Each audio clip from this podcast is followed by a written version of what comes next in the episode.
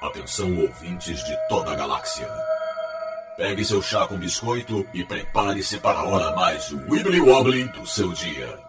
Você vai ouvir agora Universo Hulu Podcast. Um oferecimento com o Rio Academy. Matrículas abertas durante todo o período letivo. Não nos responsabilizaremos pelo desaparecimento do seu filho.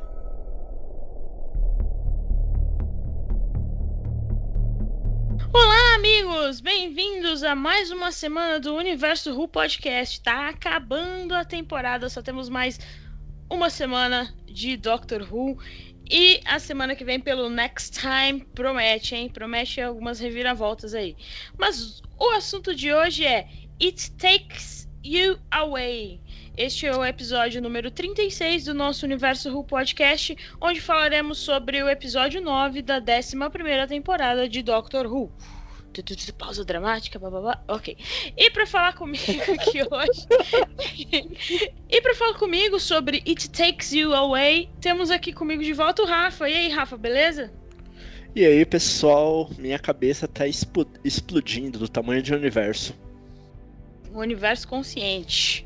E o DJ também está de volta, tudo certo, DJ? Tudo bem, tudo bem, Jéssica, tudo bem, pessoal? É, pois Toma. é, esse episódio dessa semana aí deu uma saudade de Muppets. é, piada ruim. Tudo bem. Pra variar, né? Selo, piada ruim. E temos aqui uma convidada. Se apresenta pra galera de onde você é, quanto tempo assiste Doctor Who, seu doutor e seu companion favorito. Ah, eu assisto Doctor Who desde 2005, né? Quando a série voltou ao ar, né? Uh, meu, companheiro, meu companheiro favorito é a Rose. Oh. E, e, o David Tennant é meu favorito, né? O, o 10, o preferido do meu coração. Prevejo atleta. Não, porque eu não vou falar dessa pessoa no podcast. Uh, bom, galera, o nosso uh, It Takes You it takes it takes you away. Nossa, eu sou péssimo. Uh, a sinopse é a seguinte: à beira de um fjord norueguês nos dias de hoje, a doutora Ryan Graham e Yas descobrem uma cabana fechada com tábuas e uma garota chamada Rain Han que precisa de ajuda. O que aconteceu aqui? Que monstro espreita na, na floresta ao redor da casa e além dela? Atores convidados a Ellie Walwork e o Kevin Weldon. O episódio é dirigido pelo Jamie Childs, voltando aí a dirigir os episódios de Doctor Who. Acho que ele é o diretor que mais dirigiu episódios dessa temporada. E escrito pelo Ed Heim, estreando como roteirista de Doctor Who. Uh, temos Jodie Whittaker como a doutora, Bradley Walsh como Graham O'Brien, Tossin Cole como Ryan Sinclair, Mandip Gill como Yasmin Khan, uh, como eu falei, a Eleanor, Eleanor Walworth é a Rain, uh, Kevin, o Kevin Weldon é o Ribbons, Christian Rubeck o Christian Rubeck, desculpa, é o Eric, a Lisa Stoke é a Trini e temos a volta da Grace, eu só não lembro o nome dela, mas ela não tá acreditada aqui no site da BBC, palhaçada da BBC. É a Sharon Clark o nome dela. Sharon Clark. A partir de agora só teremos spoilers, então se você não assistiu o episódio, vá assistir e depois volte aqui para ouvir o nosso podcast. Ok? Então, começando já finalmente mais uma aventura nos anos atuais, né? No, na era atual, em 2018. Uh, ah, e a doutora comendo grama e os, a terra para descobrir onde ela tá. E descobrimos que estamos na Noruega. Mas algo estranho está acontecendo e o Ryan vê alguém batendo na janela da ca de uma casa que está parece abandonada. E, óbvio, a doutora entra na casa para descobrir o que está acontecendo. Eu já, come... eu já comecei com uma pulguinha atrás da orelha com esse episódio, porque a, Screw... a Sonic Screwdriver estava abrindo a porta e era de madeira. Ok que o Tib... É, ok, o Tib... ok que colocaram como se estivesse abrindo os trincos lá de metal, mas eu fiquei meio ué, ué, mas né, vamos, seguimos em frente. Acho que foi por isso que eles botaram a cena, no caso, mostrar os trincos de metal, né? Pra falar que era metal, não era madeira. Acho que foi por isso, né? Não sei. Ah, espero que seja, eu acho que foi por isso mesmo. É, a doutora já. O doutor outras vezes já tinha comido a Terra para descobrir onde estava, eu só não lembro em quais temporadas. Era o décimo doutor que era muito é, degustativo, vamos dizer assim. Tudo que ele achava de novo, ele botava na, na boca. Ou era o décimo primeiro? Mas é, é bem curioso porque a, a Jodie, ela tá procurando essas referências nos outros doutores, né? para poder construir a dela. Ainda não... Eu sinto que ainda não tá bem formado é, o doutor dela, né? A doutora. Ah, acho que tem, demora um pouquinho pra pegar no tranco, né? Ainda mais quando os episódios, teoricamente, não se ligam um no outro, né? Parece que, que tem, tá, falta um pedaço, digamos assim. É, porque cada história é bem diferente uma da outra, e não dá tempo de se conectar com os personagens, construir o personagem através de uma história mais longa. Sim, eu senti muita falta de algum episódio duplo nessa temporada. A gente já sabia, o Chibi não falou que não faria, mas eu acho que seria importante ter uma história mais longa para construir esses personagens. Nem que fosse aquelas dicas, né, que a gente vai soltando de episódio em episódio, um pouquinho, construindo uma história maior pro final. Isso a gente não teve. Quer dizer, a gente achou que teria, né, com os stands e a criança temporal, mas até agora a gente não teve nada, vai ficar tudo pro último episódio. Será que o último episódio vai dar conta de tudo isso? Essa é a preocupação que tá incomodando. E o último episódio vai ter mais tempo de duração ou vai ser o mesmo tempo que os outros episódios? É, eu acho que é o mesmo tempo. Que o mesmo tempo. Nossa, vai ser muito corrido, gente. Vamos ver, né? Pelo trailer eu já fiquei meio assim, eu fiquei meio ué. Uh, o Graham, descobrimos que o Graham sempre leva um sanduíche com ele. Parece que na Tardes não tem comida. Mas tem. Eu acho que ele tira o. Ele leva o sanduíche da Tardes. Ah, entendi. tipo, ele pega um sanduíche da Tardes e leva no bolso. É, porque ele nunca sabe quando que vai voltar, o que, que vai acontecer, quando que vai se perder. É, tem isso aí é. também, né? Ele é esperto. O Graham é esperto. Eu gostei disso, só não gostei que foi uma informação meio solta, assim, né? Quer dizer, não teve utilidade nenhuma aquele sanduíche.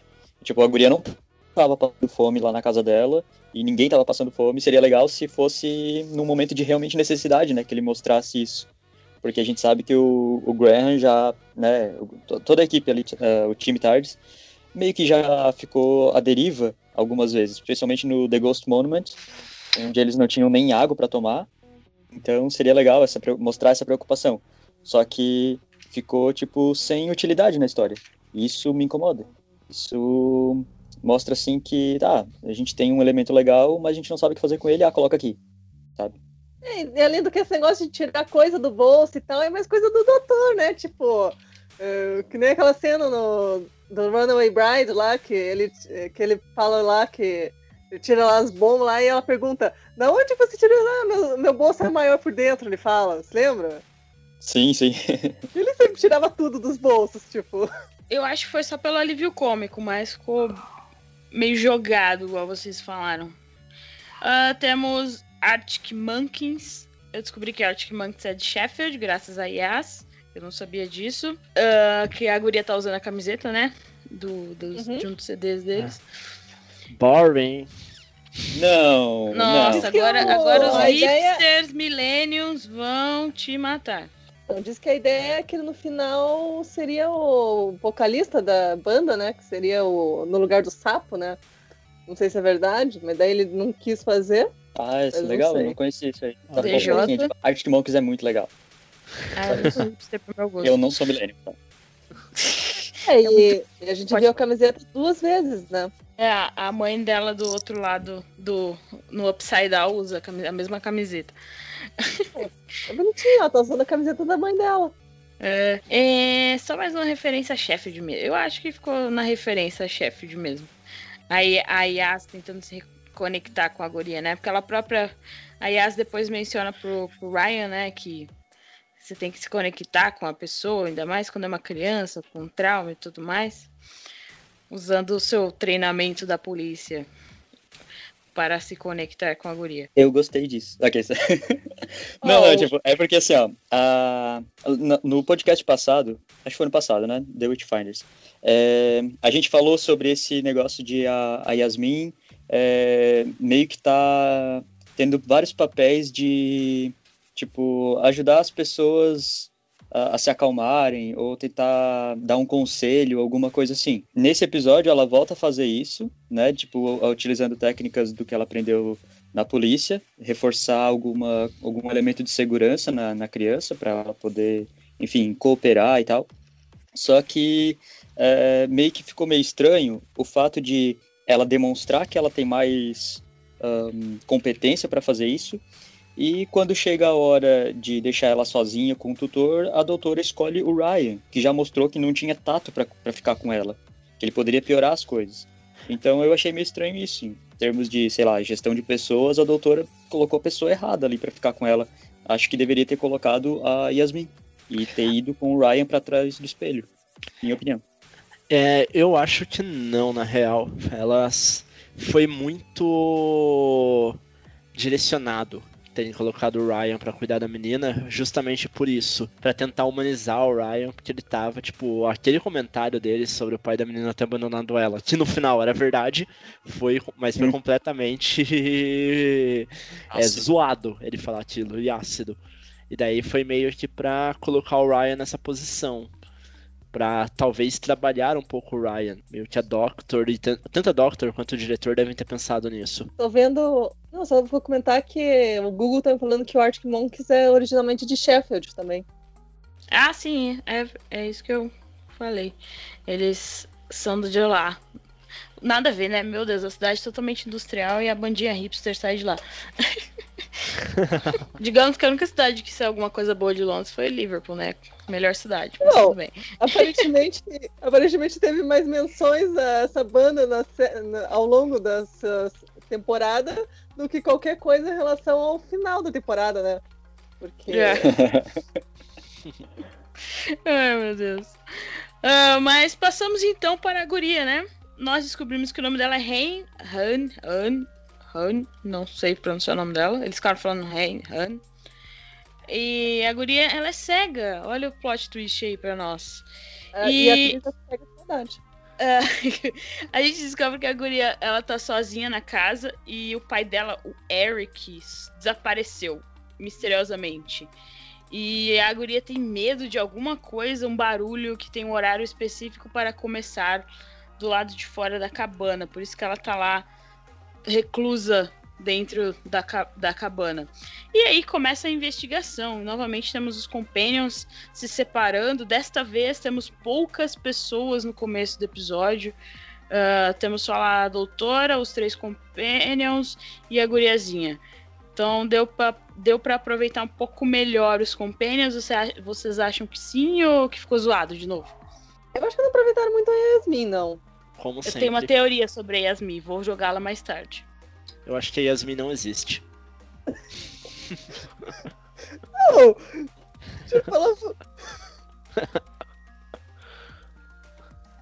É só uma, é um delírio coletivo dela dos três, foi, né? Vamos reverter a polaridade, tipo. Ai, sim, nossa, isso ficou tão. Ai, forçado demais. Reverter a polaridade. Nossa, velho, sim. É. E então, temos finalmente o barulho estranho de parece ser algum monstro. Será que teremos alienígena?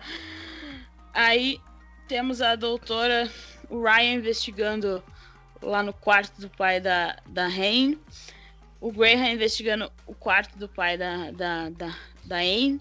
Eu ela de Anne, gente, desculpa. Uh, a Yas e o Ryan investigando né, o galpão lá. Nossa, o Ryan tava muito chato. Eu fiz até uma anotação aqui, lembrar que o Ryan estava muito chato neste episódio. Eu tava um pé no saco neste ah, mas, episódio. É, mas é compreensivo que ele se deparou com um abandono paterno e algo pelo qual ele passa. Então, tipo, já imaginei que ele estaria puto e chato pra caramba. E a doutora tem, também tentando entender o que estava acontecendo, né? Uh, a gente. Aí somos levados ao momento que o espelho. Ó, o espelho. Eu já tinha desconfiado que aquele espelho era alguma coisa. A gente vê o Graham lá no, na, no quarto do, do, Eric, do, Eric, do Eric. E não tem reflexo no espelho. Depois ele ouve primeiro um barulho. E daí não tem reflexo no espelho. E parece que o Graham é atraído ao espelho, né? Não só por estar tá sem reflexo. E isso nos leva a mostrar que o espelho é um portal. Nossa, que coisa, não. E que Ninguém o Graham é um hipócrita. Ninguém esperava isso, que o espelho era um portal. Mas vamos voltando aqui ao assunto. Ah, eu apelidei esse. Antes de saber o que, que era, né? Que eles só vão falar mais pra frente. Essa antizona, eu escrevi que é o Upside World lá de Stranger, Stranger Things, de coisas estranhas lá da Netflix. Da Netflix. Ah, sim. Aí, ó. World. É, Doctor Who acaba de dar a explicação pro Upside World lá do, do, do, do Stranger Things da Netflix. O que, que vocês acharam de toda essa construção do, da antizona? Só para lembrar o que a doutora fala sobre a antizona, ahn, que é algo que o universo cria quando a estrutura do espaço-tempo é ameaçada. Só falando só da antizona, depois a gente vai pro outro lado do espelho. Tá, assim, antes da gente falar disso, só deixa eu falar um negócio aqui sobre o Graham que me irritou bastante. É que lá no primeiro episódio, The, The Woman Who Felt Worth, a gente viu o Graham sendo bem escrotinho com, com o Ryan, quando descobriu que o Stanza só entrou na Terra porque o Ryan apertou o botãozinho de luz lá no meio da floresta. E o, o Graham ainda falou alguma coisa do tipo, ah, você vai botar a culpa na dispraxia também, por causa disso?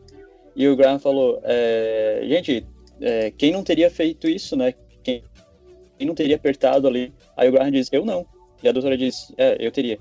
E agora a gente tem o contrário. A gente tem o Graham diante de uma coisa misteriosa e provavelmente não desse mundo, né? Assustadora. E aí, o que, que ele faz? Ele vai e mete a mão, sabe? Na frente do, do, do Ryan. Então, sei lá, foi bem hipócrita mesmo, assim, eu achei. Ou, sei lá, ou a viagem, né, com a doutora, depois de uma temporada, realmente mudou ele, né? Mas isso ficou meio. é, sei lá, meio. Pra mim é hipocrisia, sei lá. Ele brigou com o rapaz lá pra botar um culpado, aí depois o, o rapaz não quer mais saber dele como, como avô, e ele ainda quer. acha errado. Tipo, o Ryan tem todos os motivos pra não querer. É, para não gostar do Graham, depois daquela, daquele começo acusatório lá no primeiro episódio. E esse episódio traz o contrário. Agora, o, o Graham tá metendo a mão onde não sabe o que, que é, né? E o Ryan ace- aceitando ele como avô no final. Então, tipo, foi uma coisa meio estranha pra mim. É, tipo, o Ryan teria aceitado ele como avô se fosse o Ryan que tivesse ido através do espelho e encontrado a Grace. Eu acho. Exato! Por isso que eu acho que a Yasmin devia ter ficado e o Ryan ter atravessado lá e encontrado a Grace lá no, no, no final. Ah. Sei lá, eu meio que Não faz discordo. sentido. Eu meio que discordo de vocês dois nisso, mas concordo com a hipocrisia, mas no geral isso é humano, de você falar que não vai fazer uma coisa e quando você encara, você faz. É tanto Ah, humano quanto evolução de personagem. E a questão do Graham, eu acho que. do Ryan, muito dele aceitar o Graham como avô, como um parente, vem da relação que ele construiu ali com a guria, que ninguém consegue acertar o nome, a, a de norueguesa, Ana. a Hannah, ou Rena, ou Ena, ou sei lá. Daí vem muito dessa relação. Ele ali foi vendo a relação familiar dela, a necessidade de você construir laços familiares com alguém.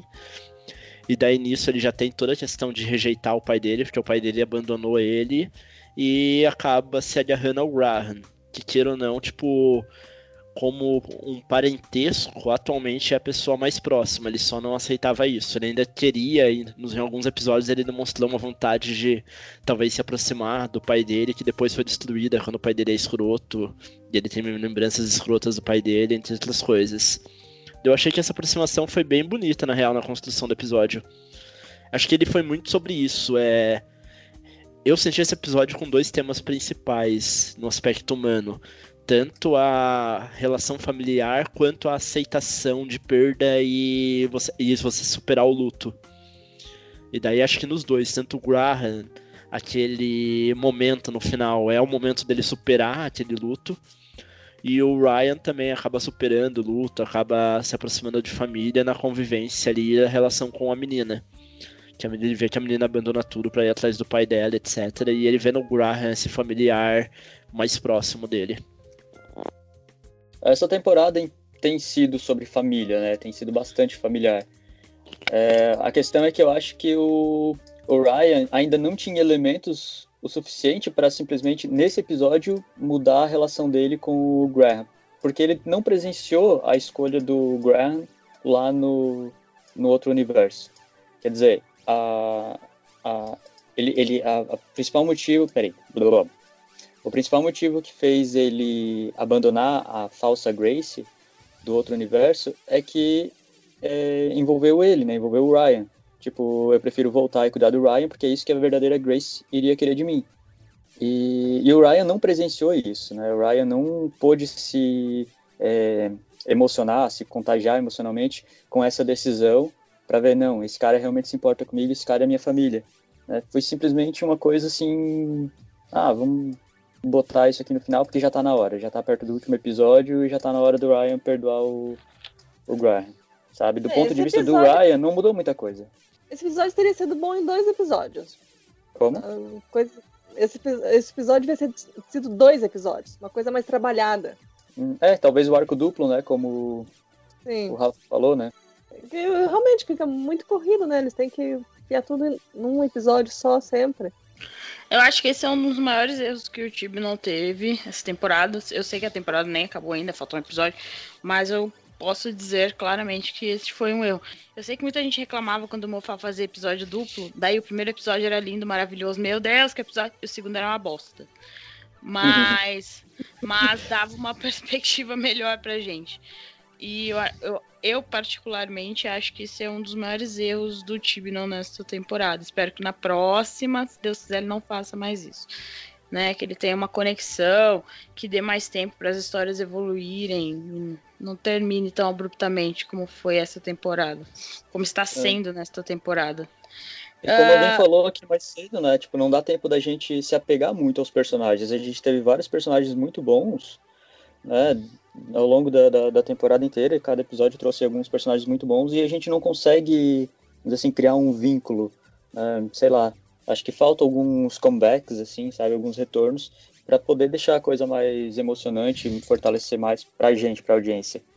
O Moffat fez uma temporada inteira só de episódios duplos, né, que foi a nona temporada, e aí ele foi pro outro extremo, né, que deixou tudo, ficou tudo muito chato, porque todo episódio que a gente assistia, a gente sabia que é, teria uma continuação. Então, tipo, chega uma hora que tu tem poucas histórias e muitos episódios. Então tem que ter um equilíbrio, né? Faz alguns é, arcos duplos, nem sejam uns dois, né? Já que a temporada tem menos episódios, mas faz alguma coisinha assim para poder dar tempo de respirar e, e, os escritores poderem trabalhar melhor os diálogos, as relações. Tá? É muita informação para cada episódio. É, tem que ser uma, uma, uns episódios singulares, uns episódios duplos, misturar um pouquinho. Não precisa ser só isso. Tipo, dá um pouco também de continuidade entre um episódio e outro, sabe? Nem que fosse um gancho entre um episódio e outro. Ah, mas nesse episódio, por exemplo, a gente teve uma coisa legal, que foi o Graham contando pra Grace sobre Rosa Parks. Isso foi muito ah, legal, porque apesar daquela Grace ser é, uma cópia, né, não ser a original, ela reagiu como se fosse a original. Então seria muito, ficou muito legal a gente ver como que é realmente a reação da Grace, da entre aspas a verdadeira Grace, uh, sabendo, né, das coisas que ele que ele viveu. Só que no fundo era só uma cópia mesmo, né? Então nunca é a, a verdade, né? Nunca a gente nunca sabe como ela realmente é, se comportaria ali. Mas legal que deu essa esse gostinho, né? de a gente reencontrar uhum, a Grace. Sim. É, e antes da gente ir pro outro lado do espelho, apesar de já estar tá entrando no, no assunto, então a gente tem a, uh, a gangue dividida, onde a doutora, o Graham e a Yas entram dentro do portal no espelho e o Ryan ficam lá com a guriazinha na casa para mantê-la segura. E alguém lembra o que estava escrito lá, o que a doutora escreveu na parede? Eu lembro só que o primeiro era.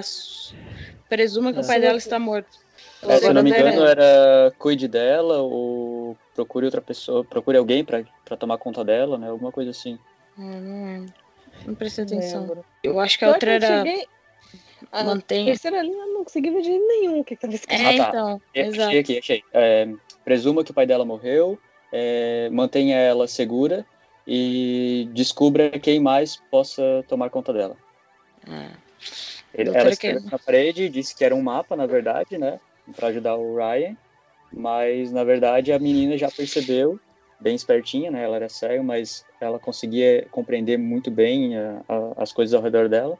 Percebeu que aquilo ali era uma mensagem escrita, né? E não um mapa. É, eu acho que a doutora tava querendo já descobrir se ela tinha alguma tia, alguma pessoa que ela pudesse deixar a menina depois, mais tarde. Porque ela já tava É, achando que o pai faz tava sentido. morto. É, a doutora, ao contrário do Graham, não, não presumiu que o pai dela tinha realmente abandonado ela ali naquele lugar, naquela casa sozinha. Ahn, e então, a aventura pelo o mundo invertido, eu lembrei o nome em português, é mundo invertido. O mundo invertido começa em Doctor, ah, no episódio. A doutora, o Graham e a Yas se deparam com Ribbons. Ribbons creio que seja um alien, óbvio. É, Ribbons dos sete estômagos e ele come qualquer coisa, literalmente. Até pessoas. E a gente vê que tinha um barbante lá que estava guiando o caminho e que esse Ribbons passou a perna, né, na doutora, aí, porque ele queria o tubinho brilhante, que era a Sonic Screwdriver. Ficou muito ambíguo ele falando isso, cara, muito ambíguo na minha cabeça. Talvez Nossa, seja só minha a minha também. cabeça. Mas ficou muito, eu fiquei muito. Não, não, não é possível isso, não. Mas tudo bem. Eu, eu sou inocente, eu não entendi. Nossa, qual foi a palavra em inglês que ele utilizou? Ficou horrorosa a palavra em inglês. To, to, to- como que é? Ai, gente, não vou lembrar a palavra em inglês. Mas é muito ruim. E o jeito que o alienígena falava lá era muito estranho, muito estranho. Ele, aquela, ele insinuando as coisas assim, eu fiquei, não. Mas tudo bem. E o que vocês acharam dessa breve aparição deste alienígena do Ribbons? Meio jogado e nada a ver. É, Ou, Ele é- onde- o que que ele era? O que que tava lá? Tipo, muito estranho ele. É. Ele apareceu, fez umas piadinhas e morreu. Foi muito. É.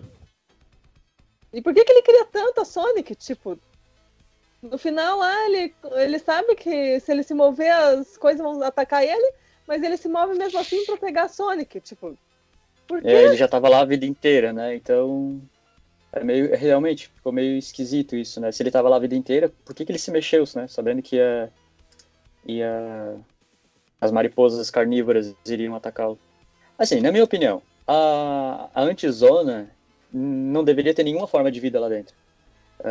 E se tivesse, teria que ter uma explicação. Quer dizer, ah, o Eric passou, passou pela antizona porque tinha um portal né, na- no quarto dele. Então, onde mais teriam aberto outros portais para entrar mariposas carnívoras ou para entrar o próprio. É, como é que é o nome dele? Ribbons. Ribbons. É, Mas- o cara ali do- dos sete estômagos. Sim, então, mas... tipo, Não, É, as só- mariposas podiam ser tipo uns langoliers que limpam tudo, sabe? Tipo, mas, tipo, Sim. É, pode E- ser. Tipo, tem um- Vamos matar tudo que passa aqui dentro, né? Tipo, Sim. é, E ainda é muito estranho. É, é muito estranho que ele fala que ele sempre esteve ali. Deu a impressão Ele que ele nasceu nasceu, ali. E daí, tipo, como ele nasceu ali, ele é um ser muito antigo, ou sei lá. tem alguma função, mas morre muito fácil se tivesse alguma função. Na real, eu achei a antizona em si, a não ser no final o papel de segurar o Ryan pra ele não atravessar o espelho, ela não teve uma função no episódio. Todo o arco da antizona. uhum. É, verdade, só poderia ele- ser um. Poderia ser um portal já direto pro, pra outra casa, né? É, não É, faria tipo- diferença se a gente for pensar o episódio. Só teriam que arranjar outra desculpa pro Ryan não atravessar. Isso. Boa. Uhum. Ana, você ia falar alguma coisa? Enquanto isso, o Ryan descobre que o barulho lá fora é uma caixa de som, né? Aí você já começa, ué, ué, ué. Aí, Não é nada. A única coisa que eu pensei foi que pai babaca. Muito escroto! Então, na hora eu levei um susto porque eu achei que não existia pai nenhum. Porque bem na hora que ele vai encontrar a caixa, a menina já tá se preparando pra fazer alguma coisa contra o Ryan. No caso ali, era só pra. A gente ficou sabendo que era só pra ela poder ganhar tempo e correr para dentro, dentro do espelho.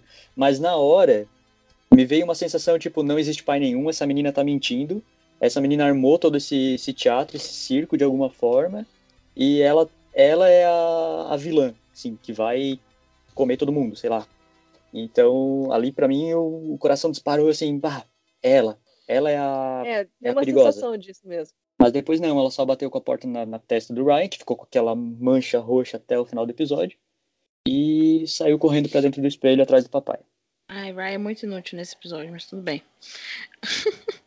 a, a antizona só me serviu para lembrar uma coisa. O momento que a doutora fala assim que eles estão sendo perseguidos pelas mariposas, a doutora fala: não mexam nenhum músculo. Eu lembrei de Jurassic Park 3, que tem essa mesma fala. Tal qual Jurassic Park, obviamente alguém ia mexer o músculo, né? E o sortudo da vez foi o Ribbons, como vocês falaram, ficou jogado. Se ele nasceu ali, qual a função dele? E como ele foi burro o suficiente de se mexer. E responde isso aí, gente, por favor. Eu já não ganhei. Olha, eu tenho. A função dele de nascer foi morrer nesse episódio para que alguém morresse nesse episódio. Deve ser, tem Sim, que ter uma Pra dar um, um, um quê de Sim. perigo no episódio, assim, porque não teve realmente função. É, é muito irônico ele ser chamado o cara dos sete estômagos e ele é que morre comido pelas mariposas. Sabe? Tipo, por se ele é o tão fodão assim dos estômagos, do, né, do estômago, por que, que ele não saiu comendo essas mariposas tudo? Então, é, e aí tem aquela coisa da, da troca, né? Tipo, ah, aqui tudo funciona com troca, você quer informação, mas eu quero alguma coisa. E, e onde começou isso? Se ele era sozinho ali o tempo todo? Sim, com quem ele troca?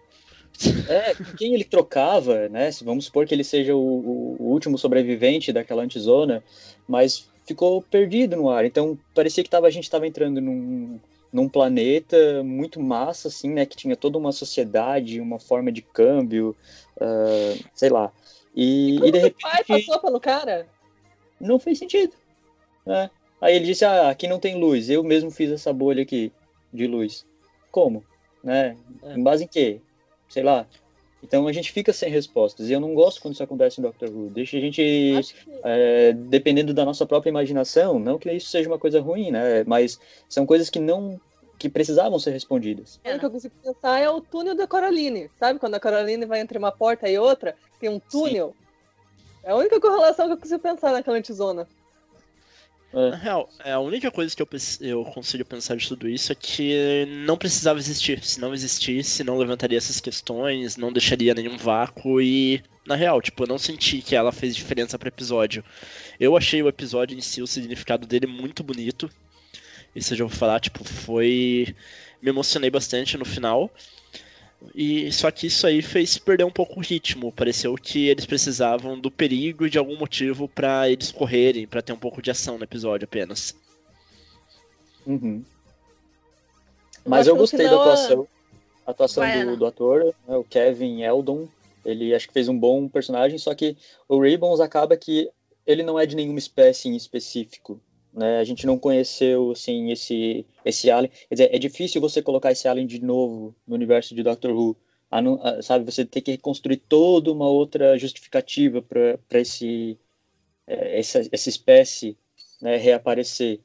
E geralmente gasta-se só um é, episódio de introdução a uma espécie, um personagem novo. Ou seja, é, Ribbons entrou e saiu do universo de Doctor Who nesse episódio. É, dificilmente a gente vai ter um- uma continuidade dele. E se tiver, olha, corre o risco de ser uma coisa bem abaixo do, do, do- do nível de Doctor Who. Acho que também faltou reconhecerem que a Hannah era bem mais útil que o pai dela. Tipo, eles deviam ter falado no final, e cuide bem do seu pai, tipo, porque o cara, meu Deus do céu, que escroto que ele é. É, pai responsável. Não, e ele ainda Ah, é. sabia que ia encontrar a mãe dela quando- antes de ir no espelho, não é? Sim. Ele É, eu- pega, arma tudo isso, ele percebe que é um portal, arma tudo aquilo pra ir através do portal. Muito estranho. É, E se a, e se a filha era, era cega, por que, que ele não tentou levá-la junto? Né? Ó, a gente vai passar por uma portinha aqui meio apertada, vai te dar uma náusea, mas confia no pai, vai estar tudo certo. Não, ele não fez isso, né? Tipo, ele só foi pra lá e ficou. Ele podia ter levado ela.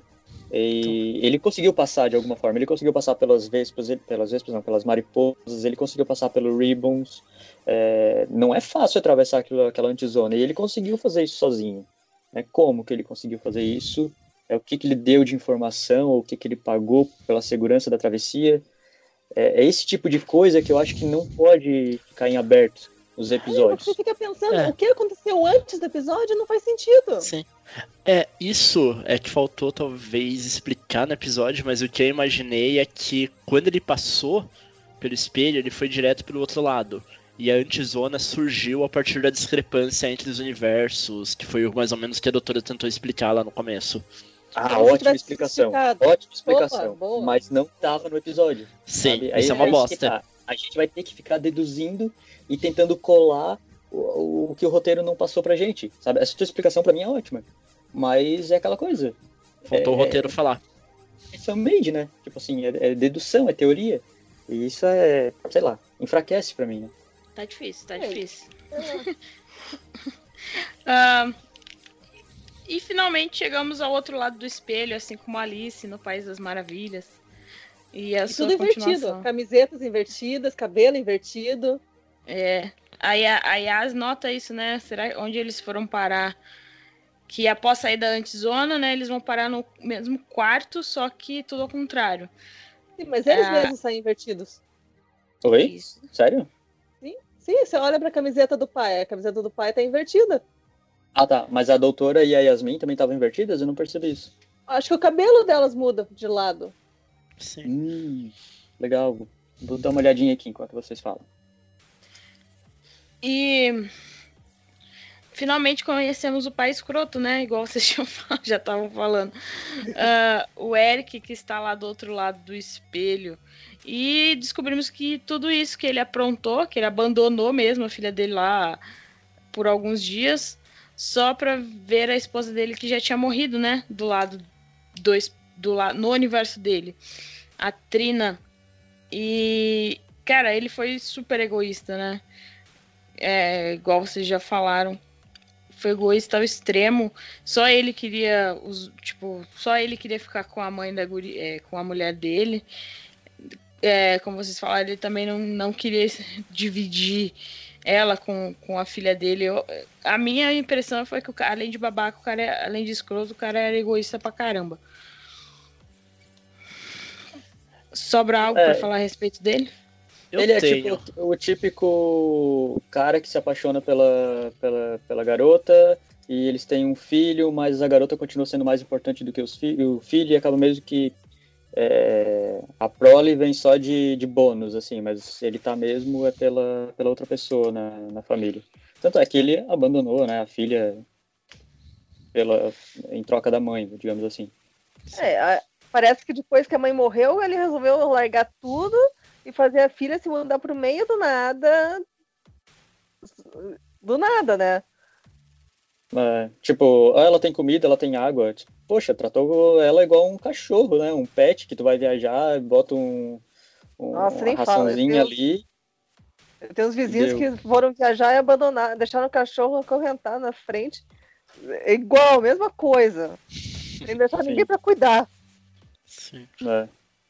E aquela É. coisa, né? Não, não explicou, filha, calma, o papai vai sair por uns dias, tá tudo bem, tá? Daqui a pouco eu volto. Não, tipo, deixou ela sem respostas.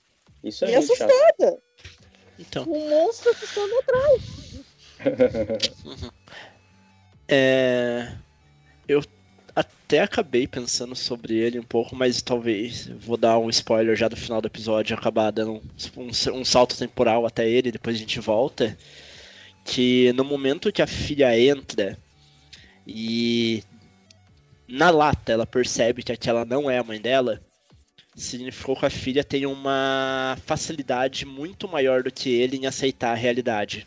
Até porque de se imaginar como uma garota séria ali, ela já passou por vários perrengues, vários problemas, e isso é causal. Pessoas que passam por problemas mais pesados acabam tendo uma maior facilidade em encarar a realidade quando conseguem lidar com esse problema. Enquanto o pai dela, ele é, ele é apresentado como alguém completamente imaturo e iludido. E no fundo, ele sabia que aquilo mesmo toda pessoa iludida, no fundo, ela sabe que tá sendo iludida. Ela só não quer aceitar e tenta entrar nisso. Isso estou generalizando, mas por aspectos de análise, talvez nem todo mundo perceba. Mas ele, saber, ele perceberia, ou ele saberia que a filha ia perceber e ia falar na lata que aquilo tudo era uma mentira. Que ele estava vivendo uma ilusão. E talvez esse é, o maior, esse é o maior receio dele de levar a filha. Porque ele, todo momento ele aparece, ele é completamente inconsequente, muito essa cara, essa análise que vocês colocaram, de alguém que casou, causou com a mulher e tal, acabou tendo um filho, até isso indo pelo aspecto de como ele se veste é, ali dentro da sociedade. Eu conheço algum, algumas pessoas da região, o modo como ele se veste cabelo, ele não condiz com uma pessoa mais adulta daquela região que ele tá mesmo o aspecto físico dele.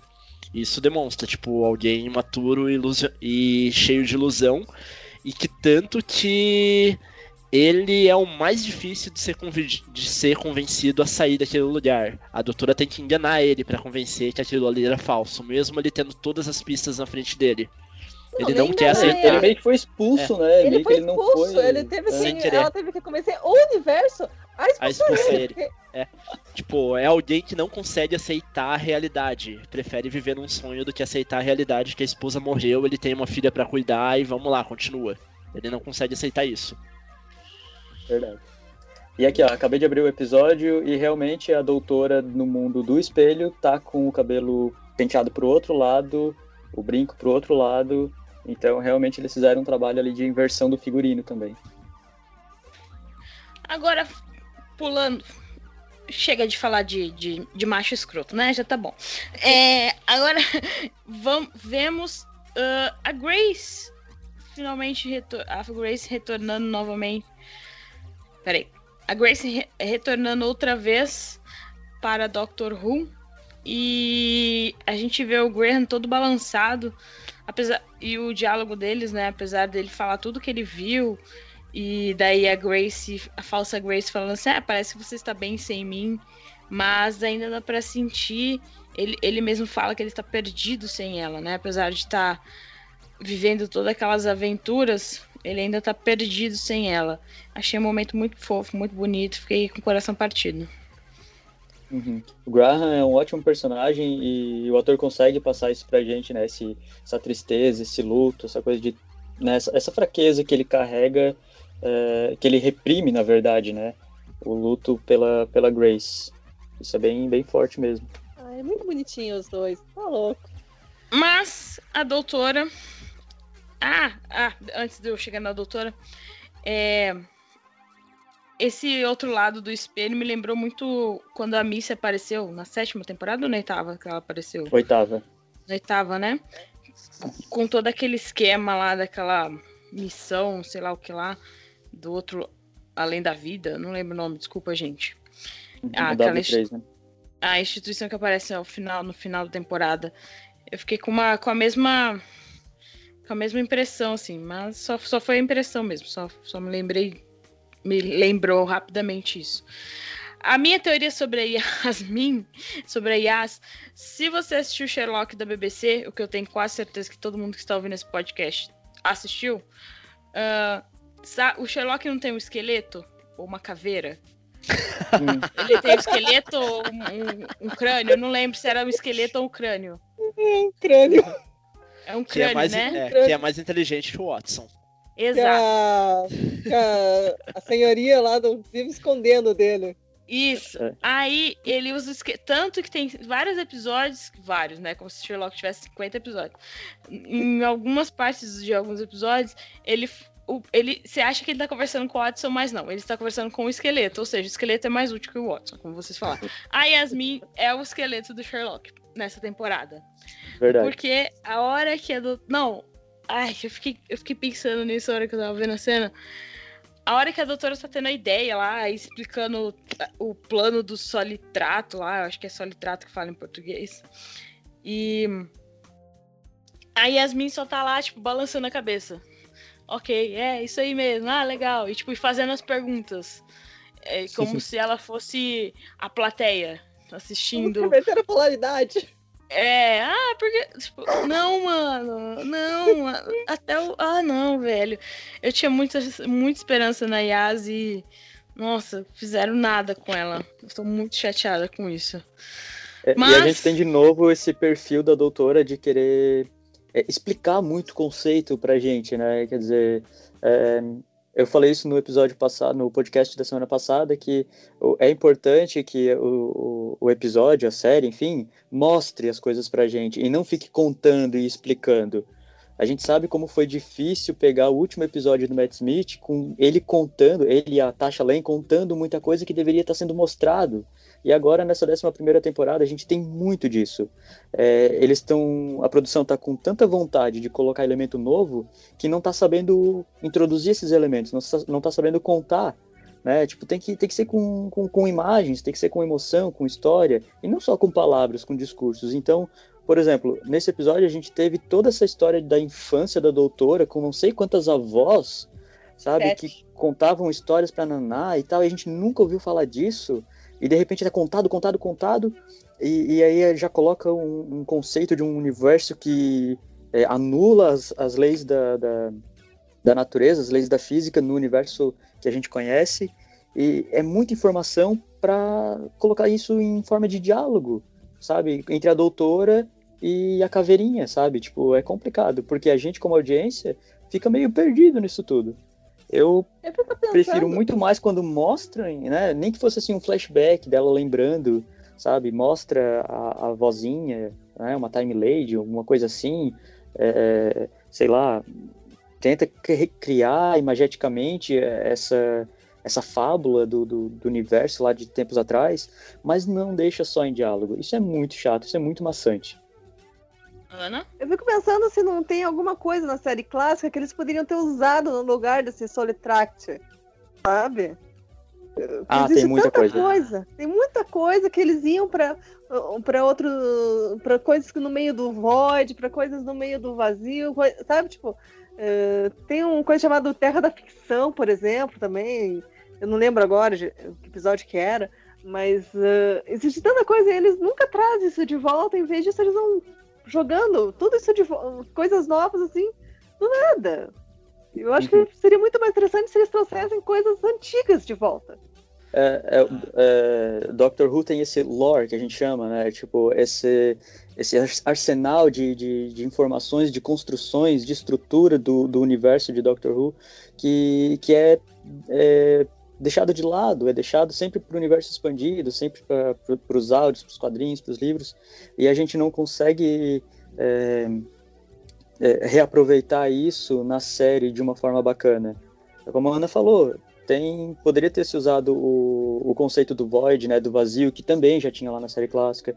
A gente poderia ter usado várias coisas, mas eles resolveram colocar um elemento novo e aí que tá, que não precisa, que, que não agrega, sabe, que não Ah. faz isso ser uma coisa é, como é que eu vou dizer assim, útil, tá? Por exemplo, é legal ter um universo consciente e solitário como é a doutora, né? A, a doutora é tão solitária quanto aquele universo.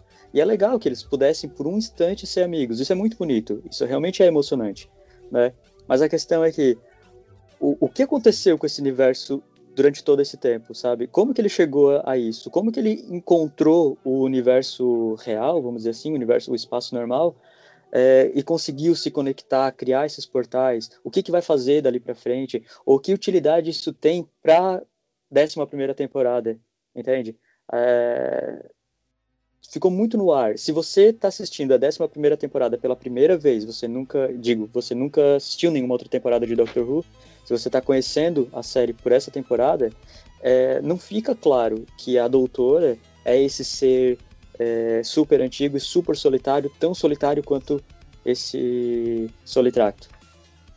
É, eu, eu acho que faltou trazer essa- esse peso que tinha nos doutores anteriores, que cada doutor ele ficava mais pesado, porque era cada vez mais tempo, mais solidão, em cima de solidão, tipo, talvez que eles quisessem fazer um começo novo, mas não tem realmente um motivo para ser um começo novo. Nossa, É, a gente sabe que esse doutor pesado, ele foi meio que extirpado, né? Foi meio exorcizado do doutor do 11º Doutor depois do especial de 50 anos. É, tanto é que o Doutor da Guerra era, para o Moffat, a, a, a corporificação de tudo que era pesado no Doutor. De tudo aquilo que a gente é, sabia que estava oculto nele. E isso vem desde o primeiro Doutor. Quem lembra da, do, dos primeiros arcos, das primeiras temporadas, sabe que o Doutor era um ser muito solitário, lá do William Hartnell. Quando ele é abandonado pelos Companions, sempre que ele tem essa, essa, essa perda de Companions, ele sofre bastante. É, eu lembro que na saída do, do Steven, perto ali da, da entrada da Dodo, Dodo é, eles têm um, cenas é, bem dramáticas sobre como o primeiro doutor se sente sozinho. E isso foi levado adiante. Quando o quinto doutor perde a Tegan, ele fica muito abalado também. E na era moderna tem várias vezes também que isso acontece. E essa doutora, ela tem que carregar isso, só que isso não está sendo mostrado. A gente está perdendo esse lado que é muito importante do doutor. Porque, querendo ou não, toda a audiência de Doctor Who, ou, sabe, 99,9% da audiência de Doctor Who experimenta a solidão de alguma forma. Acho, eu, eu tenho essa teoria para mim, de que para você ser um Whovian, né, é, para Doctor Who funcionar, para você tem que ter é, um certo nível de solidão. E é a solidão que nos conecta, de certa forma, né, o medo nos conecta, né, o próprio Dr. dizia, é, o medo faz a gente ser companion um dos outros.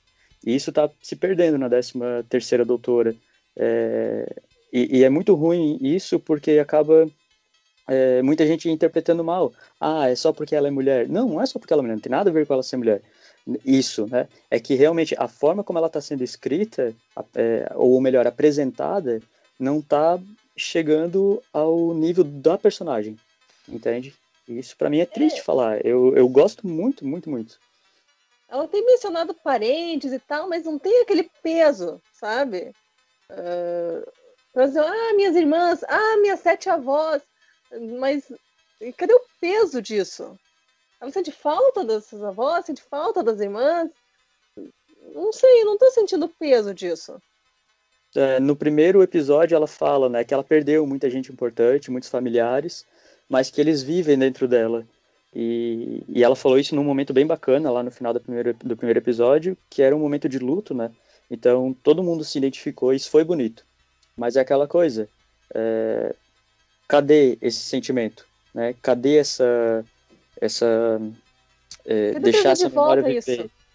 Por exemplo, o 12 Doutor começou a décima temporada é, com retratos de duas falecidas, digamos assim, que era a Susan e a River, que era a esposa e a neta.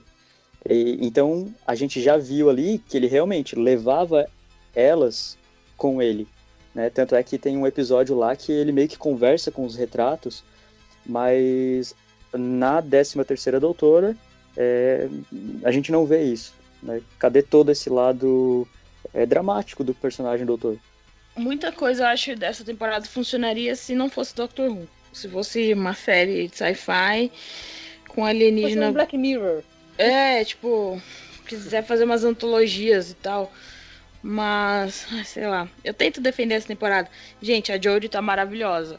Mas os roteiros estão bem aquém do que eu esperava.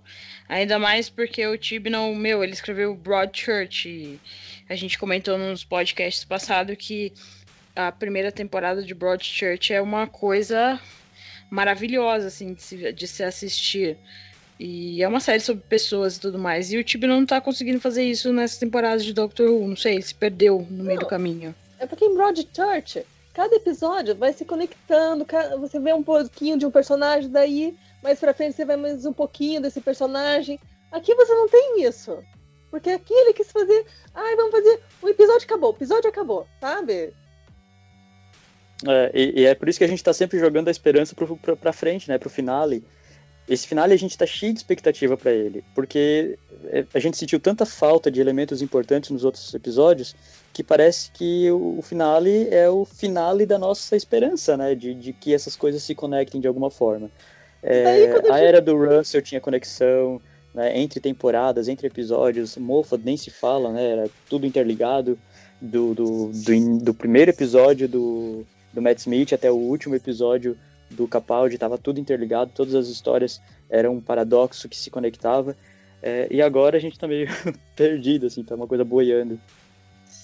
Não, pois é, no Matt Smith, que você tem a Amy lá morando naquela casa grande e tal, você nem percebe que os pais dela estão. Você não vê os pais dela. Né? Que ela mora com. O que aconteceu com os pais dela? Daí depois que eu tô falando, tipo, eles provavelmente foram sugados pela fenda, né? Ele fala mais pra frente. E, e daí você, tipo, poxa, é mesmo, tipo. E, então essas conexões assim não vai, sabe? Não... E daí agora a gente vai colocando todas as esperanças no final. Daí, se no final não tiver, ah, vamos pôr todas as esperanças no especial de ano novo. Não precisa nem, nem especial de Natal, é de ano novo. É, ou então, ah, fica para a próxima temporada, né? Ah, na próxima temporada eles vão trabalhar essa questão. E, e, vão trabalhar, e vão trabalhar, e nunca trabalham essas questões. Sabe? Tipo, ah, chega uma hora que cansa. É, voltando um pouco ao papo que vocês estavam comentando aí, eu queria falar do Solitret, ou Solitrato, que primeiro tem a piadinha que Solitrato é um remédio utilizado para disfunção urinária, mas só Ai. curiosidades. É, mas voltando para ele, quem me acompanha vai entender isso como um grande elogio, porque sabe que eu amo, mas esse, é, essa questão, a existência dele, me lembrou muito Star Trek. E ele trouxe alguns conceitos para mim que eu achei maravilhosos, maravilhosos dentro da série, que poderiam ser melhor trabalhados, inclusive com os personagens, o que talvez tenha faltado. Que a história, a própria história que a doutora conta, de um ser que no início do universo ele tinha consciência e isso atrapalhava no surgimento da vida. Então, para ser criado tudo, você teve que afastar um pouco aquela consciência. Afastar aquela consciência completamente. Uhum. Daí isso de você afastar um pouco a consciência e ser mais algo emocional, como uma síntese do surgimento da vida, eu achei incrível e poderia ser melhor trabalhada com vários personagens. É, o Graham, a própria Doctor conseguiriam interagir bem com isso que faz parte da história deles, de talvez afastar um pouquinho esse lado consciente, esse lado racional, e que é necessário de vez em quando. E daí afastando isso, você tem o surgimento de tudo. Só que afastando isso, você cria um ser completamente solitário e carente de atenção. Tanto que tudo que ele cria ali, ele cria um universo para conseguir atrair pessoas, mesmo ele sabendo que aquilo podia causar a própria destruição dele. No final ele resiste, resiste, ele quer ficar com a Doctor, quer ter um amigo próximo, mesmo sabendo que ele ter um amigo próximo pode significar o final de tudo. Isso, tipo, é uhum. humano pra caralho e você meio que enxerga a Doctor isso. E um peso que a personagem deveria trazer de quantas pessoas ela aproximou e ela perdeu no meio do caminho por ela ter aproximado. Tipo, pessoas que morreram ou que perderam as memórias porque ficaram muito próximas dela. Isso aconteceu nas Sim. últimas temporadas várias vezes e podia ser trabalhado nisso dentro do Solitrato. Essa carência do, cena... Doctor, do Doctor também, da Doctor. Aquela cena da, da doutora conversando com o Solitrato, ou melhor, com a Han, né? Aquele Muppet lá, aquele fantoche é, tipo, fica muito a doutora sempre tentando convencer o, o, o, universo consciente de alguma coisa e faltou aquele momento de, de feedback, sabe, do universo mostrar alguma coisa sobre a doutora para ela mesma. No caso, a doutora, opa, peraí, ele tá me trazendo uma verdade sobre mim. É, e para a gente perceber né, como os dois são parecidos, a gente sabe porque a gente acompanha a série há muito tempo, né? Então a gente sabe que o Doutor é tão solitário quanto aquele universo. Mas faltou naquela cena, quem sabe, fazer o que a Madame de Pompadour fez com o Doutor quando ele entrou na, na, na mente dela. Era um caminho de duas, duas vias. Então ela pôde trazer que ele também era um menino solitário. Vocês lembram dessa cena? No episódio. Ah, como é que é o nome do episódio? A Garota na Lareira. The Girl in the Fireplace. Sim. Ah, sim, sim. Ah, lá na segunda temporada, a Madame do Pompadour consegue ler um pouco da mente do Doutor quando eles têm uma conexão telepática. E faltou, quem sabe, essa ranzinha universal entrar um pouquinho também na solidão da Doutora, né? E trazer, tipo, mostrar como, sei lá, ela tá dependendo emocionalmente desse, desses amigos que ela fez e como seria terrível para ela se de repente ela perdesse eles ou perdesse algum deles, né? é, esse tipo de coisa que faz de Doctor Who ser Doctor Who, sabe? É mostrar o quanto a doutora pode perder tudo a qualquer instante. E outro ponto dali, que eu achei até que foi pouco e podia ser melhor colocado, que é o êxtase de você descobrir algo novo tão incrível. Tipo, meu, eu, ela ficou animada, mas eu imaginava outras versões do Doctor, o quanto aquilo seria incrível e maravilhoso. Velho, eu tô conversando com um universo inteiro que tem consciência. Sim. Tipo, faltou esse. É, aumentar. Ela mostrou um ânimo nisso, da amizade e tal, mas faltou, anim, ah, faltou esse aumento. Tipo, e daí não é da atuação dela, e sim do roteiro, de você colocar o quanto aquilo é extasiante. Você conhecer um universo novo. E isso casa com vários fatores da humanidade. O quanto você fica animado quando você encontra um universo novo. E daí, nesse caso, esse universo novo geralmente é uma outra pessoa, uma pessoa nova que você acha interessante, etc. E o quanto isso também gera ânimo em você. Daria para casar várias coisas ali que o episódio acabou não, não é, colocando em evidência e ficou só ali nas entrelinhas dele. Que tem momentos que algumas coisas você pode deixar nas entrelinhas, é interessante, mas tem momentos que você tem que demonstrar aquilo. E tipo, num final de episódio, em que você está mostrando é, aquele ser incrível, a doutora ali tendo que decidir, tendo que convencer ele a ir embora, tipo, era o momento de você jogar tudo na cara das pessoas. De você dar um momento de ânimo. Talvez até ter aquele discurso que a gente cobrou que ela não teve até agora, no último episódio. No último episódio do podcast que a gente gravou. Esse seria o momento dela ter um discurso foda. Eu acho que teria sido legal assim se ela tivesse ficado tão encantada com o universo e o universo tivesse tido que mandar ela embora, porque senão ela ia morrer no universo. Sim, é. seria muito bom.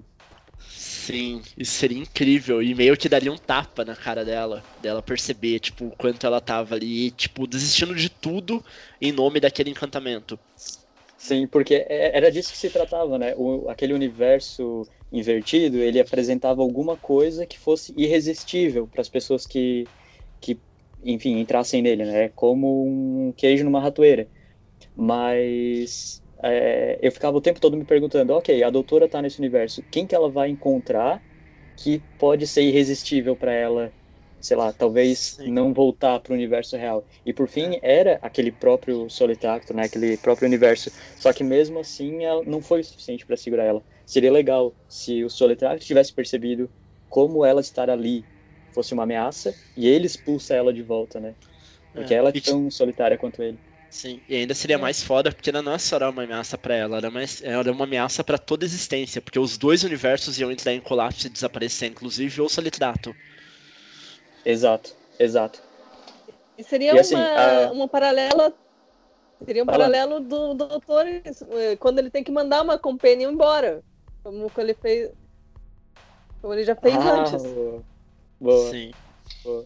É, agora ele vai saber o que, que é ser descartado, né? Digamos assim, ou ser afastado para poder, enfim, sobreviver. Que foi o que ele tentou fazer com a Clara, né? Mas assim, uh, fez com a neta dele. Procurando fez com a neta dele, ótimo, é, a Susan. Sim. Mas assim, gente, é, já tem algumas coisas no universo expandido de Doutor, do Doutor, de Doctor Who, aliás, é, que fala sobre esses universos. E eu estava pesquisando aqui, eu encontrei algumas referências que falam que é, o, o, nosso universo, vamos dizer assim, o universo inicial do Doutor, de Gallifrey, enfim, o mundo real, ele também é consciente. A diferença é que ele não tem uma consciência é, como a do, do Solitracto, que é como se ele fosse um deus, né? Como se ele fosse uma divindade que cria tudo, destrói tudo, como bem entende. É, o nosso universo, ele, precisa, ele precisou criar é, sensores pra, de consciência, é, sensores superficiais para entender que ele existe. E essa, esses sensores seriam é, as consciências dos seres vivos em geral. Então, todos nós fazemos parte, somos um, um pedacinho dessa biologia do universo que se enxerga, né? Que se compreende, que interage consigo mesmo. Sim. Nós fazemos uma universalidade. É, por, é. E o último ponto do Solitrato que ele me trouxe muito foi bastante, até a gente conversou mais por cima. A gente falou de religião no último episódio, mas nessa vez a questão mais de religiosidade em si. Que até estudando a história da humanidade, você vê que essa noção de que para o universo existir algo teve que ser mandado embora, ser morto, está presente em toda a história humana. Na mitologia grega, a gente tem os titãs que precisaram ser extinguidos para que a humanidade pudesse nascer. No catolicismo mesmo, algumas vertentes deles, da, do cristianismo, que vão colocar que Deus no início teve que enfrentar a escuridão e derrotar a escuridão para que a vida pudesse surgir. E daí, no caso, aí você vê o Solitrato como. Lúcifer. Uma re... é, como... é. Não Lúcifer, Lúcifer ainda é outra coisa. Tipo, Lúcifer não foi derrotado pra vida surgir, ele surge no processo. Mas você vê o Mas é Solitrato. aquela coisa de ser expulso dos céus, né? Assim como o Solitrato foi expulso do universo, né? Enfim. Sim, é que com Deus, algumas vertentes vão colocar que ele derrotou a escuridão, que era um ser equiparável a ele. E daí ele derrota, inclusive, até Supernatural trouxe isso em umas temporadas. Não é algo que está na Bíblia, mas é algo que algumas vertentes do cristianismo é, colocam como parte da história do Gênesis. E daí, tipo, na mitologia nórdica você tem também a derrota do, do pai, do Odin, dos outros deuses anteriores. Isso sempre está presente de você precisar de- desistir de algo, é, destruir algo para que algo novo seja criado. E o Solitrato ele trouxe um pouco isso também, essa referência que está presente no nosso inconsciente, no nosso, na nossa consciência, até coletiva, ou no nosso inconsciente, é, dentro da religiosidade. A gente consegue perceber isso. E eu achei muito foda esse, também esse- esses questionamentos. E algo, novamente, que é muito presente em várias, ver- em vários episódios de Star Trek, na história de Star Trek. Por isso que esse episódio me lembrou tanto essa outra série. Também no tra nos trabalhos de Tolkien, né? No Silmarillion, que ele tem toda essa criação também, que é o dos deuses. e do- tem o deus principal, daí tem os, os, os outros deuses e tal. E, ele diz eh, também. Tudo isso, assim, também é uma criação total. do- Inclusive, é. Silmarillion É, e- também que tem esse, esse cara, eh, eu não lembro agora o nome do que, que trai ele, mas já é mostrado, na criação mesmo já mostra que ele vai trair, tipo, que daí o cara que dá origem ao Sauron e tal. Uhum. Inclusive o Iluvatar nisso do Senhor dos Anéis, eu sou muito fã do Senhor dos Anéis, ele também derrota uma outra criatura, anterior, que esses primeiros filhos dele ajudam ele a derrotar e depois esses filhos ajudam a criar um universo. Cara, vocês viajam demais no. no Ah, não, peraí, peraí, peraí, peraí, peraí. Foi muito legal o Rafa ter trazido essa, essa questão dos titãs, porque em Doctor Who nós temos alguns titãs que já foram bem, já apareceram na TV e também foram bem trabalhados no, no universo expandido, que é aquele titã no final de Torchwood, que o Chris Chibnall ajudou a escrever bastante, né? Ele era um dos showrunners de, de Torchwood. E também o próprio Satan, né, em Satan's Beach, The Impossible Planet. É, e, e tanto esses dois episódios quanto outros elementos de Torchwood traziam essa eh, referência a criaturas ou consciências de antes do universo ou de fora do tempo, como ahm, aquelas fadas. Vocês lembram das fadas de Torchwood Sim. da segunda temporada? Elas tinham poderes sobrenaturais, né, fora do tempo. Então, Aliás, As fadas, elas matam quando o, o Jack tem, o Jack Harkness tem o primeiro encontro com as fadas é, é lá pelaquela região do Paquistão, né? Isso, lá em Lahore, onde teve, É. onde, para onde a avó da, da Yasmin fugiu, né? No, Isso. Paquistão. E o, e o Chibnall, é, nessa temporada, também tá trazendo essas, essas coisas, assim, de, de fora do tempo, né? Eu tô com muita expectativa nessa criança atemporal, porque, por causa disso. Porque eu sei que ele traz esses elementos. Inclusive, achei que a criança temporal iria aparecer agora, nesse universo fora do nosso universo. Mas não apareceu, né? Ou talvez seja, né, esse universo consciente, a criança temporal que a gente não sabe, né? Tem, tem ainda tem possibilidades de ser isso. Já falamos bastante deste episódio. E só fiquei com. Só fiquei. A doutora fazendo todo aquele discurso para uma rã. Fiquei meio blé. Foi uma tentativa de. eu adorei Ram. Eu É. também. Eu não sei, fiquei meio. ah, não sei. Ai, A- a- a- tanta animação A Jodie, boa. a Jodie fazendo lá mó discurso e. Tá, era uma rã. Ok, obrigado. Com a Próximo. voz da É, com a voz da Grace. Ah, pra finalizar. Os vilões do Mochileiro da Galáxia são uns ratinhos. Ah, mas tem todo o contexto no guia, né? Mas deixa pra lá. Ah, vamos Os- às notas? Só os carneiros, eles vão falar adeus e obrigado pela grama. Deve ser. Não, não. É, agora eu preciso intervir. Eu fiz uma pesquisa sobre os uh, uh, chips, né? Sobre, uh, sobre as ovelhas e carneiros em Doctor Who. E aqui, é, deixa eu abrir, deixa eu abrir, deixa eu abrir, deixa eu abrir. Bom, a doutora fala dessa rebelião, né? Que vai acontecer no ano 2211, em que as, as ovelhas, né, vão ter uma DR com a humanidade sobre como que eles estão se relacionando. Então vai ser um- uma renegociação, né, da, da relação humano-ovelha. Das leis trabalhistas. Isso no an- é das leis trabalhistas. Você vai né? poder negociar com seu patrão. É. E aí o que que acontece? Isso foi no ano 2211, ou- melhor, isso vai ser, né? Ah, só que a gente tem aí no universo expandido um livro com o sétimo doutor chamado Lucifer Rising, que fala que no ano 2106, né? Ou seja, mais ou menos um século antes, as ovelhas se tornaram extintas na Terra. Mas é, algumas delas teriam sobrevivido. É, no, no episódio Planet of the Spiders, do terceiro doutor, o último episódio do terceiro doutor, é, a gente sabe que algumas ovelhas sobreviveram em colônias humanas. né? Então, alguma coisa pode ter acontecido aí com as ovelhas. Algo diz que talvez isso vai ser explorado ainda mais para frente. Mas é isso, essa, essa guerra da- das ovelhas, a relationship das ovelhas, é, vai acontecer um século depois de uma possível. Piada ruim Da que só próxima funciona, é. A próxima vez que ela, que ela achar uma nave abandonada, É, então, essa relationship vai ser mais ou menos 100 anos depois de uma extinção de todas as ovelhas da, da Terra. Não só as ovelhas foram extintas, mas várias outras espécies. E, e tudo isso trata na- na- nos livros do, do sétimo, do oitavo, do, não, do sétimo doutor, desculpa, que é esse Lucifer Rising. Só, isso é lógica de luta de classes. Diminuiu a quantidade de mão de obras, você pode lutar por mais direito. Exato. Fica aí, É, George Orwell sempre teve razão. Ah, vamos lá. Notas do episódio. Começando pelas visitas. Ana, de 0 a 5, que nota você dá pra esse episódio? ah, dá um 3. Rafa? Nossa, eu dou 4,5. Nossa, como ele é rúvia. DJ? Quatro. Eu dou três também. Vou, volto com a Ana.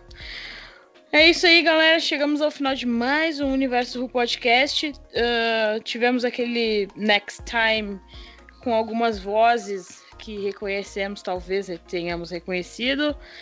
E nove chamadas. A doutora vai atender a nove chamados, tal qual Papai Noel.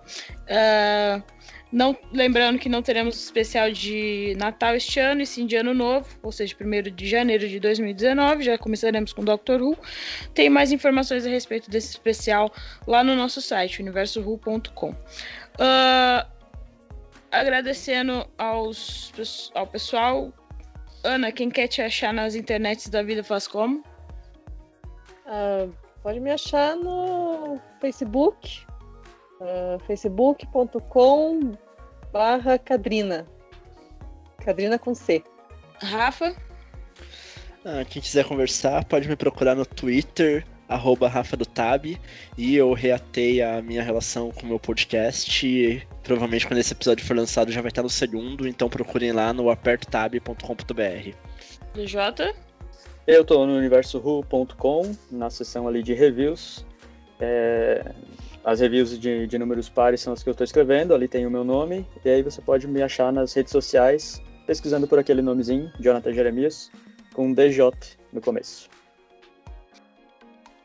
Mas se você quiser me seguir no Twitter, se você for legal, eu deixo você me seguir lá no arroba uh, galera, muito obrigada pela participação de todo mundo. Estão sempre bem-vindos. Semana que vem é o último. E cheio de expectativas. E depois só em 2019. Uh, ah, muito Tão obrigado. Longe. Super. Muito obrigada a todo mundo que ouviu até o final nosso podcast. E eu esqueci de falar nossas redes sociais de novo no começo. Mas é o seguinte: se você quer seguir o Universo 1 no Twitter, é só procurar por Universo Underline, Universo Underline Who. No Instagram é a mesma coisa, Universo Underline Who. No Facebook é só procurar, procurar por Universo Ru, seremos a primeira página que aparecer na sua busca. E no Tumblr é só procurar por Universo Ru. Estamos por aí, espalhe amor, nos dê cinco estrelinhas no iTunes, segue a gente no, no Spotify e assine o nosso feed em qualquer reprodutor de podcast que você tenha. Ok? Muito obrigada aí, galera. Nos vemos na semana que vem. Ah, e muito obrigada ao Crackle Brasil. Não sei se vão, alguém vai ouvir, mas meus pais me ensinaram a agradecer as pessoas uh, por mandar pra gente esta semana. Esta semana de 3 de dezembro de 2018. Se você estiver ouvindo nosso podcast daqui a 100 anos. O Crackle Brasil, por enquanto, é um serviço de streaming da Sony Network que está transmitindo a 11 temporada de Doctor Who aqui no Brasil, tanto dublado quanto legendado.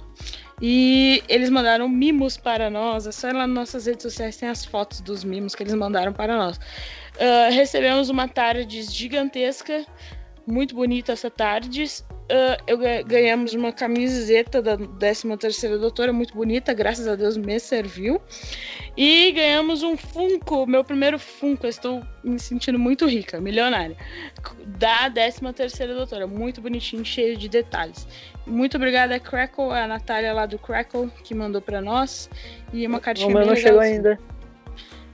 É, porque ele só manda um, para quem tá mais tempo no site. É isso aí, galera. Ah, falando isso, vai fazer dois anos já, tá? Faço e agora é Natal, tá? Dois anos. É pouco aniversário, isso, hein? Aniversário de Versus. Uh, é isso aí, galera. Muito obrigada ao Crackle. Curtam nossas redes sociais para que sempre possamos receber mimos. Porque somos desses. E é muita gente no site, então a gente tem que dividir. Eu tô pensando que a gente vai ter que dividir a custódia dessa doutora aqui, cada um um mês, para poder tirar fotos e se exibir nas redes sociais. Uh, é isso aí. Até semana que vem com mais podcast e o último episódio de Doctor Who. Foi.